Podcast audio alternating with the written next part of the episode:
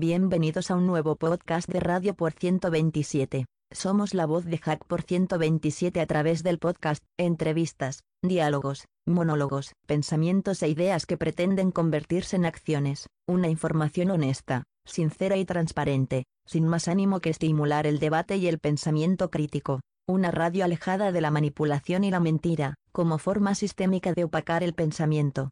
Nuestro mantra es que compartir el conocimiento nos hace libres, pero hoy como Radio por 127 afirmamos que compartir la información en forma crítica nos permite pensar libremente. Hacemos la siguiente advertencia para deslindar responsabilidades. Todo lo expuesto en este espacio sonoro es responsabilidad única y exclusiva de los ponentes y bajo ningún concepto representa a los distintos colectivos de Hack por 127. Así, sin más vueltas damos paso a nuestro podcast de hoy, que lo disfrutéis y divertiros tanto como sea posible. Bienvenidos a todos y todas en un nuevo podcast de Radio por 127. El día de hoy vamos a hacer una entrevista a Antonio Sánchez, un hombre de seguridad, hacker y además un hombre que ha trabajado, Antonio ha trabajado muchísimo en todo lo que es el blockchain. Es el representante o el embajador de Cardano y bueno, nos va a contar cómo, cómo están siendo las cosas con el blockchain, con el Bitcoin, a través de las preguntas que le vamos a ir haciendo. Así que bienvenido Antonio, gracias por estar aquí. Es un placer tenerte con nosotros y que podamos compartir tu conocimiento, que es muy importante. Así que bueno, te dejo para que saludes a la gente, te presentes y comenzamos. ¿Te parece? Perfecto, Daniel. Muchísimas gracias por la invitación. Bueno, eh, como bien ha comentado nuestro compañero Daniel, eh, mi nombre es Antonio Sánchez, soy embajador de Cardano en España. Tengo una empresa de, informática relacionada con el tema de ciberseguridad aquí en Almería. Eh, de nuevo, agradecer a Daniel eh, la invitación. Muy bien, muchas gracias. bienvenido, bienvenido. Tú sabes que Hack Madrid es tu casa. y ahora Radio por 127 también puedes tu voz. ahora mismo estoy con la camiseta de Hack Madrid. ¿No la tienes? sí. La tengo, la tengo, la ah. tengo puesta. Venga. así para meterme más en, el tema. Perfecto. ¿Te parece que comenzamos con las preguntas? Sí, Daniel. Venga. Eh, Antonio, cuéntanos acerca de cómo fue tu primer contacto con el blockchain. ¿Cómo se te ocurrió? ¿Qué pensaste? Pues mira, Daniel, fue ya ha pasado bastante años. Eh, prácticamente a final de 2010 estaba terminando de estudiar un grado de informática aquí en Almería. Y uno de los profesores que teníamos conocía por amigos y tal y compañeros el tema de Bitcoin. Empezó a hablar del tema en clase. Me llamó bastante la atención porque todo lo relacionado con seguridad y el tema económico me ha gustado de siempre. Indagué mucho en ello y desde aquel entonces pues prácticamente me sumergí en el ecosistema de Bitcoin y desde entonces pues prácticamente todos los días todas las semanas y el tiempo disponible que desde entonces tengo más o menos se lo dedico a, a esta tecnología. Perfecto. Tú eres embajador de Cardano, ¿correcto? Sí, aquí en España estamos ya varias personas embajadores, mi compañero Jaime y yo somos los de aquí en España. Luego en el resto del mundo prácticamente estamos ya más de 50 activos y la verdad es que hacemos un papel bastante entrañable a la hora de ayudar a la adopción de este proyecto. Cuéntanos concretamente qué es Cardano. ¿Qué significa? Está en el mundo del blockchain, pero ¿qué, ¿cuáles son sus objetivos? Además sabemos que ha trabajado con ellos eh, Philip Walder, uno de los gurúes de Haskell. Sí, y, total. Y el otro día que tuvimos un programa, un podcast sobre programas, programar el futuro, estaba Alberto Corona, que es una de las personas que más sabe Haskell en España, y él ha hecho cosas también para Cardano. Es decir, Ah, pues genial. Pues Entonces, cuéntanos, por favor. Cardano, para quien no lo sepa, es una plataforma de contrato inteligente basada en justamente en un lenguaje de programación que se basa en un lenguaje funcional, como tú bien sabes, que es Haskell. El nombre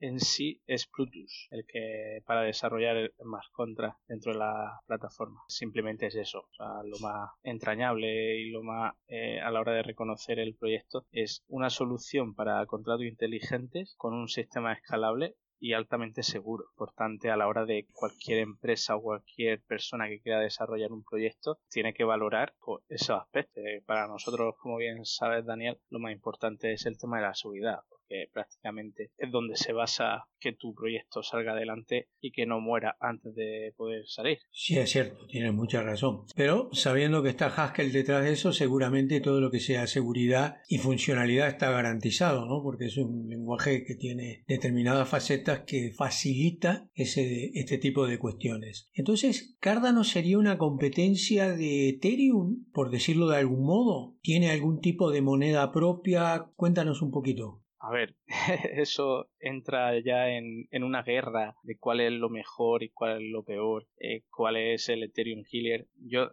como siempre, no me gusta entrar en esas polémicas porque prácticamente hay mucho fanático en Internet hoy en día con el tema de que defienden su inversión por encima del resto de los proyectos. No, no me gusta, o sea, porque al final pasa lo que pasa, se envenena el ecosistema y aquí lo que estamos buscando es de alguna forma solventar un problema tecnológico de la mejor manera posible. Prácticamente yo veo en Cardano un avance a la hora de seguridad porque, por ejemplo, en Ethereum, eh, al tener los contratos basados en Solidity, el tema del, lenguaje de programación no es tan seguro como a día de hoy podría ser un lenguaje como Haskell. Luego el tema de escalabilidad eh, prácticamente está solventado en Cardano, mientras que todos sabemos que en, Ethereum prácticamente es la problemática de que hoy en día el gas esté disparatado y no se pueda desarrollar nada que no sea en testnet, que prácticamente pagar esos fees es la muerte de, ese mismo proyecto. Hablo de temas de trazabilidad o de identidad, incluso NFTs, que hoy en día están bastante em, de moda. Eh, prácticamente crear cualquier NFT eh, hacer una transferencia de ese NFT se te va a 80, 90 euros dependiendo del gas en ese momento. Entonces yo creo que Cardano y otros muchos proyectos que hoy en día hay en el ecosistema solventan lo que a día de hoy le está costando tanto solventar a Ethereum. Perfecto, sí, sí, no, la idea no era obviamente con la pregunta iniciar una guerra santa, ¿no? Que nos llevan a nada, sino solamente marcar este, diferencias y qué se supone que se mejoró. Perfecto, muy buena tu respuesta. Eh, creo que tú también eres embajador o representante de Sílica, ¿no? Sí, también. Cuéntanos acerca de Sílica. Pues mira, para quien no conozca SIL, Silicua, es prácticamente lo que a día de hoy es Cardano, pero más avanzado aún. O sea, por ejemplo, en Cardano todos sabemos que estamos a expensas y a la espera de los smart contracts, de los contratos inteligentes en Mainnet, para poder ya de alguna forma crear esos contratos inteligentes para desarrollar nuestro proyecto basado en una tecnología blockchain que sea altamente segura, escalable y funcional, pues a día de hoy ya tiene smart contract ya tiene un ecosistema de EFI, ya tiene un ecosistema de NFTs, ya tienen varios nodos en los cuales eh, se rige el tema de la seguridad para hacer el staking y generar pasivamente eh, esos activos que también llaman mucho la atención el, por la prueba de participación porque ya sabes tú que si tú tienes un activo ya sea Cardano o ya sea CIL haciendo staking en un nodo o en un pool, esto, este algoritmo de consenso lo que hace es generarte una recompensa. Entonces, claro, estos sistemas, como yo y el resto de la gente comentamos, que generan de forma pasiva, son proyectos bastante llamativos porque prácticamente tú puedes estar haciendo cualquier cosa y directamente te estás generando un valor. Eso también es algo bastante reseñable a la hora de eh, invertir en, esto, en estos tipos de proyectos. Pues CIL, sí, dime. No, no, no, es, eh, te quería preguntar cuál es el nombre concreto, ¿CIL o Silica? CIL, es el, es el, el token okay. de la red, la cadena de bloques se llama CIL. Y luego, eh, para remarcar también, eh, hay que ver que el lenguaje de programación que utiliza Silica se llama Scila también está basado en un lenguaje de programación funcional. O sea, es altamente escalable, altamente seguro y probado siempre a pares. O sea, eh, ya me vas conociendo, sabes que el tema de la seguridad es algo bastante importante en el día a día y lo tengo como un punto a la hora de verificar y a la hora de valorar cualquier proyecto. Me gusta mucho por ello. Exactamente los mismos valores que buscan en Cardano, pero un poquito más desarrollado a la hora de que ya puede hacer proyectos basados en CIL por el hecho de que ya tenga Smart Contract Mainnet. Y funcionan muy bien y es muy económico. Entonces, para resumir un poquito, tendríamos que Ethereum es el que da la patada inicial con los smart contracts, pero muestra algunas eh, cuestiones económicas por un lado, que es el costo de las transacciones para los smart contracts, y por otro lado las limitaciones de un lenguaje del Turing completo ese que utiliza, ¿no? Correcto. Cardano da un, un escalón arriba o va, un- va más arriba en la vara, utiliza un lenguaje basado en Haskell, lo que le garantiza escalabilidad, seguridad y sobre todo que sea mantenible, ¿no? Con la, lo cristalino que es Haskell acerca de eso. Eh, pero eh, todavía está en, eh, viendo cómo monta el ecosistema para hacer los, eh, los smart contracts. Y SIL o Silica es otro paso más adelante en el cual ya habría smart contracts funcionando en un ecosistema propio, ¿correcto? Correcto. Venga, es importante. Oye, te vamos a pedir a ver si en, en algún momento que tengas libres puedes hacer una presentación sobre Silk Sí, claro, sin problema. Este, porque es importante para la gente, ¿no? Porque aparecen tantas siglas que luego la gente necesita tener referencias. Sí, no, totalmente. O sea, lo más importante aquí, Daniel, es el tema de eh, el, el revisado por pares, que así se llama técnicamente, de que cualquier proyecto, cualquier actualización del código se revisa con, va- vamos, académico y gente bastante profesional en el mundo de, de CIL. Pasa lo mismo con Cardano. O sea, Cardano tienen como hermanamientos con la Universidad de Edimburgo a la hora de, de programar cualquier cosa en Haskell, eh, en Bluetooth. O sea, luego también tiene varios hermanamientos con varias universidades para poder desarrollar cosas basadas también en Cardano. O sea, es un principio bastante técnico que como nosotros somos técnicos, pues nos gusta y nos llama bastante la atención. O sea, que no es solamente una cripto en la cual ah, esto va a ir a la luna, hay que comprar porque, porque sí. No, a mí me gusta bastante el tema de analizar un poco lo que hay detrás y valorar el equipo y valorar eh, la, la parte técnica y la parte de seguridad de cada proyecto. Y estos dos proyectos son muy, muy parecidos en esa. Perfecto, sí, sí. Aparte, bueno, la Universidad de Edimburgo es, eh, es una universidad eh, referente para el mundo Haskell, ¿no? De Edimburgo es profesor eh, Philip Walder, o era, y también de ahí surge Peyton John, otro de los gurúes de Haskell. Así que si hay un lugar, un centro universitario donde Haskell es un lenguaje bastante común, Sí. es en la Universidad de Edimburgo. Totalmente. Sí, sí. Bueno, acuérdate que queda pendiente una presentación tuya para explicarnos y que te explayes bien sobre lo que es SIL o sílica, ¿correcto? Perfecto. Bien, bien. Vamos a otra preguntita que queremos ver que es las criptomonedas parecerían ser que han atrapado sobre todo el Bitcoin. Luego en los últimos meses ha surgido el Dogecoin y un montón que hay por ahí. Han atrapado un poco la atención, ¿no? Pero creo que el, mundo del blockchain va más allá de eso, ¿no? ¿Cómo ves tú lo que es las criptomonedas como parte del mundo blockchain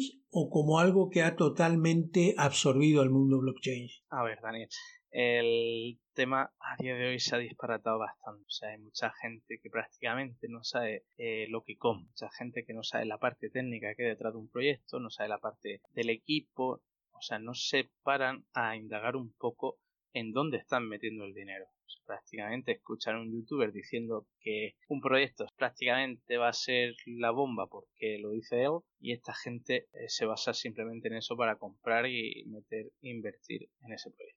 ¿Qué está pasando? Que yo creo que se está envenenando poco, por no decir mucho, todo el ecosistema. Esto siempre suele pasar cuando el mercado se dispara al alza. Cuando vuelve a bajar y se limpia el mercado, pues, las cosas se mantienen más o menos a un nivel estable en el cual pues, se va desarrollando, se va creando contenido y se va prácticamente haciendo el día a día de una creación de un proyecto que no se puede hacer en dos días. Entonces, claro, ¿qué pasa hoy? Que el mercado de nuevo ha subido con la, con el, la subida de Bitcoin, con la creación de nuevos tokens que prácticamente han hecho un 1000 o un 2000 en dos meses. Claro, el boca a boca de la gente, no inversores, como yo le, les digo, eh, ven que un amigo ha ganado de 20 euros eh, prácticamente 2.000, 3.000 euros, claro, ahí no se paran ni a mirar en dónde han metido el dinero. Prácticamente hacen lo mismo, compran, eh, se dejan influenciar mucho por youtubers y, gente que prácticamente están todos pagados por los proyectos que al final buscan eso. Eh, son muchos proyectos que son Ponzi, son a escala, son piramidales totalmente porque al final sabemos que lo que hacen es emitir un token que a día de hoy no vale nada, pero que van a crear un tokenomic para que cada persona que tenga vaya creando, cuanto más gente compre, pues más subirá de precio. Pero claro, los primeros que han comprado serán los que ganen y serán los que vendan para que la gente que compra después quede atrapada con la bajada de precio. Entonces, claro, parece que no, pero todo eso a día de hoy yo creo que es bastante dañino. Al igual que nuestro compañero Elon, el CEO de, de Tesla, que está para mí, yo le tenía antes mucho aprecio, pero bueno, por algo es el hombre, ya no, pero ha llegado a ser el hombre más rico del mundo. Para llegar a eso, al final tienes que engañar, tienes que manipular el mercado como bien te dé la gana. ¿Qué ha pasado? Con Doge, que mucha gente ha ganado mucho dinero y otra mucha gente ha perdido. Al final está claro, para que la gente, una persona gane, otra persona tiene que perder. Entonces eso es como ley de vida en todos los mercados financieros de hoy. Pero todo esto yo creo que al mercado le afecta y no es bueno para él. Sobre todo para el tema de adopción. O sea, tú imagínate Daniel que tú quieres entrar en el mercado cripto, estás viendo que un meme está en el top 10 por encima de eh, proyectos que prácticamente llevan desarrollándose 5 o 6 años, que dan una funcionalidad a la hora de crear contratos inteligentes que tiene un proyecto, que tiene un equipo, que tiene un montón de, comunidad detrás. Entonces, claro, no sabes cómo valorar eh, el momento en el cual estamos. Entonces, yo creo que a día de hoy habría que limpiar un poco la era, como se dice en mi pueblo. Mucha gente está empezando sin algo que es muy, muy importante, la educación. O sea, el saber qué están comprando, el saber dónde invertir, el saber por qué invertir en eso y el saber que el día de mañana puede caer como ya cayó en el 2018. O sea, yo veo ahora un mercado bastante peligroso. Y el tema de las criptos prácticamente a día de hoy es eso. O sea, mucha gente, casi un 80-90% me, me atrevería a decir, es tema de inversión y, y compra y venta y ganar dinero parte técnica o parte de salvemos el mundo y cambiemos todo porque al final lo que buscamos es la descentralización y la finalidad de que podamos ser nosotros nuestro propio banco, yo creo que estamos 10 locos, en bueno, 10 locos por no decir unos cuantos más, pero que somos muy pocos. Sí, es cierto lo que tú dices, Antonio. El Bitcoin, sobre todo, como, como la moneda insignia, ¿no? La criptomoneda insignia, han entrado en toda esta faceta especulativa como y Elon Musk, Elon Musk hace dinero como lo hizo George Soros con el dólar y el euro. Compraba euros, apostaba a la subida, vendía y cuando bajaba compraba en la baja. Imagínate esa operación recurrente durante años con millones o billones de, dólares o euros te termina convirtiendo en una fortuna diez veces mayor o cien. Entonces, eh, inclusive tú recuerdas que hace poco un montón de, personas que se reunieron en grupos de Reddit empezaron a comprar acciones de compañías quebradas, como eh, GameStop, otras como esta de autos, y, ganaron dinero con ello, y basta con que alguien gane dinero para que todo el mundo lo haga. Bueno, ahí sabemos en el fondo lo que pasó, que poca gente a lo mejor se dedicó a, a analizar un poco ese, ese problema que hubo al final lo que querían hacer es salvar y ir contra el mercado. ¿Qué pasa? Que lo que no sabían es que GameStop todo por ejemplo, donde compraban esas acciones, eran de los mismos fondos de Venture Capital que iban a corto contra GameStop. No sé si te acuerdas, Daniel, que varios de los servicios de compra y venta se congelaron y no podían comprar ni podían vender. Entonces, prácticamente estos fondos estaban salvando a esos fondos que estaban en corto contra, contra, estas empresas. O sea, que al final parece que aunque el pueblo quiera luchar contra este 1 o 2% mundial, que son todas estas personas y estos Venture Capital y toda esta gente que tiene dinero por castigo, como yo digo, es muy, muy difícil. Y a día de hoy, en el tema cripto, prácticamente creo que pasa lo mismo. O sea, hace 10 años, cuando yo empecé, no había prácticamente ningún pez gordo ahí analizando y haciendo que el precio subiera o bajara para que ganaran más o ganaran menos, eh, pero en plan que la gente perdiera. O sea, no era más una moneda en plan social, un cambio, un paradigma, todo esto que hoy en día decimos. Pero lo que hay hoy en día aquí, que ya entra Elon, ya entra eh, BlackRock, ya entra... Sí, Rey Dalio, casi todo. ya entra gente que tienen miles de millones de dólares de activos y, y en fondos de inversión. La gente al final pueden tener prácticamente un porcentaje bastante grande de Bitcoin y pueden mover el mercado como les dé la gana. O sea, lo que dijo Tesla su momento de que había comprado Bitcoin, la gente se pensó que había comprado Bitcoin cuando dio ese comunicado. Eso inteligentemente todos sabemos ya que eso no fue así. Eso seguramente habrían comprado cuando tenía eh, un valor de 2.000, 3.000 euros y lo único que él ya sabía cuándo dar el pistoletazo ah, para luego ganar a través de, esas noticias que él ha ido eh, creando. O sea, vete a saber el dinero que habrá generado con todas las noticias que ha hecho, porque comenta a mí que el señor Elon no sabía lo que eh, la forma de trabajo que tiene Bitcoin y lo que genera, vamos, lo que consume de electricidad a día de hoy. Eso lo sabía antes de anunciar de que iba a aceptar Bitcoin y luego lo que hizo que bajara el mercado fue decir que ya no podía comprar Tesla porque Bitcoin consumía mucha energía. Eso, la gente que pasa que lee eso y venden corriendo porque le, entra el miedo. Pero eso es estudio de abusivo para que él compre más abajo o mueva el mercado como él quiere. Y no él solo, sino sus cinco o seis amiguetes que seguramente pues tengan, pues, yo no sé lo que tendrán, pero seguro que tienen un buen puño.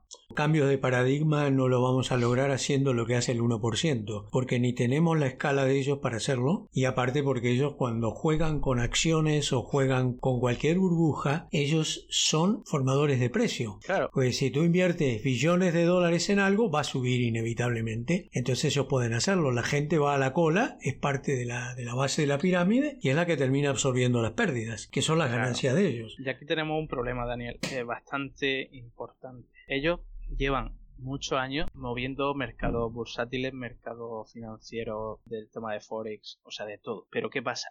Que esos mercados están bajo leyes, están protegidos y tienen varias formas para que no haya malversación, no haya venta en corto que sean contraproducentes y tal. Eso, tema cripto, a día de hoy no existe prácticamente. Tenemos el USDT que eso mina y generan millones cuando le da la gana y ahí hay un problema bastante grande. O sea, el mercado está bastante, bastante falseado. O sea, lo que viene siendo que mucho volumen no son correctos, juegan con ello. Juegan con ello porque a día de hoy es un mercado que no está bien regulado y ellos son, no son ballenas, es que esta gente ya son los superiores. Ballenas no son, vamos, ellos van con el barco llevándose a las ballenas por delante. Sí, sí, totalmente de acuerdo. Y aparte es un poco la tendencia que empezó hace varios años. Uno cuando ve la cuestión esta de Tesla, por ejemplo, Tesla es el fabricante de automóviles con mejor capitalización del mundo. Es más, la capitalización que tiene Tesla equivale a la suma de todos los otros fabricantes de autos. Pero Tesla debe fabricar y vender el, el 10% de lo que fabrican y venden los otros. Entonces tú dices, ¿de dónde sale el dinero?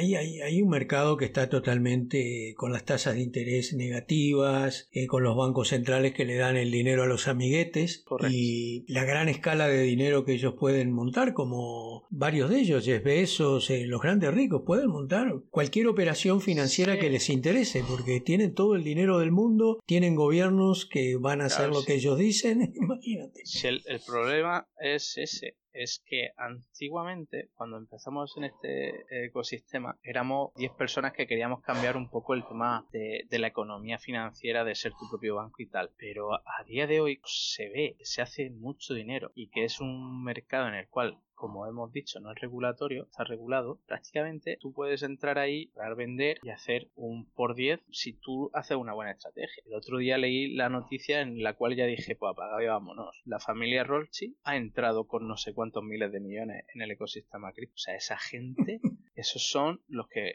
hasta puede ser hasta peligroso decir ese apellido en, una radio, pues imagínate. Esa gente mueve todo eh, la banca europea, la banca española, la, todo. La inglesa, esa gente tiene, no sale ni en la revista Forbes porque no quieren salir, pero prácticamente esa gente puede ser la más poderosa a nivel mundial. Lo único que están ahí en silencio, están en secreto, pero esa gente prácticamente para hacer cualquier cosa en cualquier tema de banca o tal, tienes que hablar con ellos. Sí, sí, toda transacción financiera que se hace, se, se haga, pasa por las arcas de ellos, a dejar su parte. Eso es indudable, ¿no? Es el gran poder de los Rothschild, tiene cientos de años y luego de los Rockefeller Rockefeller, de los distintos personajes, eh, Morgan, eh, Pepperman Morgan, en fin, todos estos tipos. Sí, sí, es el abrazo del oso, ¿no? Ellos tomaron al Bitcoin, a las criptomonedas y las pusieron a jugar para ellos. Cuando en realidad lo que nosotros queríamos era que las criptomonedas fueran un interesante medio de pago para evitar el peaje bancario y por otro lado para quitarle la emisión de moneda al Estado. No importa quién fuera el administrador del Estado, me da lo mismo. Quitarle ese poder porque es un poder claro y es un poder que genera, genera lo que genera. Que haya un 1% muy rico y el resto venga a ver cómo nos arreglamos. Esa fue nuestra idea, descentralizar la gobernanza, distribuir. Eso sabe, sabe que pasa igual que los nodos de Tor, que los nodos de mm. Tor ahora prácticamente casi el 40% ya están en escucha de la NSA o de la CIA o de cualquier entidad americana. O sea, pues esto pasa igual. Nosotros queríamos de alguna forma saltarnos estos grandes, estas grandes entidades bancarias, JP Morgan, los Rockefeller, los Rothschild y toda esta gente. Y al final lo que estamos viendo es que están moviendo el mercado como ellos le da la gana. Que está muy bien, que nosotros vemos que es la, de alguna forma la salvación descentralizada de la economía pero es que prácticamente quien entienda técnicamente cómo funciona eh, se dará cuenta de que no está tan descentralizada como la gente piensa. O sea, esto que estoy diciendo la gente dirá, ¡buah! ¿Qué está diciendo? Es, pero es que yo, por ejemplo, conozco muy bien la tecnología de Cardano y empezó muy bien. Yo en la lo que viene siendo la testnet, lanzamos varios nodos, varias personas del ecosistema a nivel hispano. Estaba genial porque iba a ser un salto a la descentralización de lo más grandes que hay. Son prácticamente mil no sé cuántos pools, pero ahora analizas ese porcentaje en staking dentro de los 20 o 30 pool más grandes, que son granjas de, de, pool, y ves que hay un problema que está surgiendo, que es que no está tan descentralizado como desde un principio habíamos pensado. Pasa algo parecido con el tema de Bitcoin, que la gente, como bien sabes, también fustiga bastante, que si es que los chinos tienen el más del 50%, eso a día de hoy está cambiando bastante. O sea, Blockstream creó una granja, creo que en suelo canadiense, que tenía una potencia de, cálculo enorme. Eh, hay varias granjas nuevas a nivel europeo, a nivel americano sobre todo. O sea, la gente está buscando su, trozo del pastel. La cosa se está repartiendo un poquito más que hace unos años. Con el resto de la blockchain pasa algo parecido. Eh, la descentralización centralizada, como yo le digo, es que cualquier nodo o cualquier pool que tú montes de un ecosistema o un proyecto eh, blockchain no lo puedes meter en AWS o en el cloud de Google o en Alibaba o en cualquier CPD de estas grandes entidades centralizadoras. ¿Qué pasa con todos los proyectos hoy en día? Ya sea Ethereum, ya sea Cardano, ya sea cualquiera que dependa de un nodo a la hora de replicar y a la hora de validar transacciones. Que si estos nodos están en un ente centralizado, ¿qué pasa si ese ente, como pasó hace unos meses, Daniel, con Google, cuando todos los sistemas cayeron durante una hora, muchos pools de Cardano cayeron con él? Y no solo eso, sino nodos de un montón de, de ecosistemas basados en blockchain. ¿Por qué digo esto? Porque la gente lucha mucho por el tema de la descentralización. Pero es que hoy en día está demostrado que no hay descentralización por lo que te comento, porque tiran de AWS, tiran de, del cloud de Google. ¿Por qué? Porque la gente no piensa en tener un equipo en su casa 24/7, 365 días al año. ¿Por qué no? Porque mm. prácticamente o consume mucha luz y ya has visto la luz como no la han subido, que prácticamente, eh, como bien dice el chiste, vamos a tener que esperar a las 12 de la noche para poner la lavadora, eh, pues necesitas un, un equipo potente y necesita eso, tenerlo siempre encendido, siempre consumiendo y eso no está tan bien porque eso, a no ser que te incentiven con el propio token, eh, la gente no lo hace. Sí, sí, correcto. Aparte de los grandes data centers, también ellos han resuelto hace mucho tiempo atrás el problema de la, energía propia. Los data centers de, Apple, de Google, de Alibaba, de Amazon, tienen verdaderas baterías, usinas que son eh, basadas en, en, paneles solares, otras en, en lo que es eh, la energía del viento o la utilización de la misma temperatura de disipación de, los, de los equipos. Y si tú no resuelves bien el problema de la energía, es como tú decías, tener una computadora en tu casa minando te resulta más cara que lo que vas a ganar. Y entonces el negocio se termina concentrando en pocas manos. Bueno, Antonio, aquí vamos a parar el, episodio 1 porque hay un episodio 2 que va a ser eh, publicado eh, la semana que viene quizás. Gracias, Antonio, por estar aquí y mañana continuamos con el episodio 2. Gracias. Amigas y amigos esperamos que hayan pasado un buen rato, que se hayan divertido, y más que nada que vuestras certezas se hayan llenado de dudas. Sean curiosos, atrevidos, cuestionadores y transgresores. Deben de lograr que vuestras mentes no sean simplemente el eco de otras ideas, sino un laboratorio de pensamiento propio y crítico. Un gran abrazo irreverentes y hasta nuestro próximo podcast.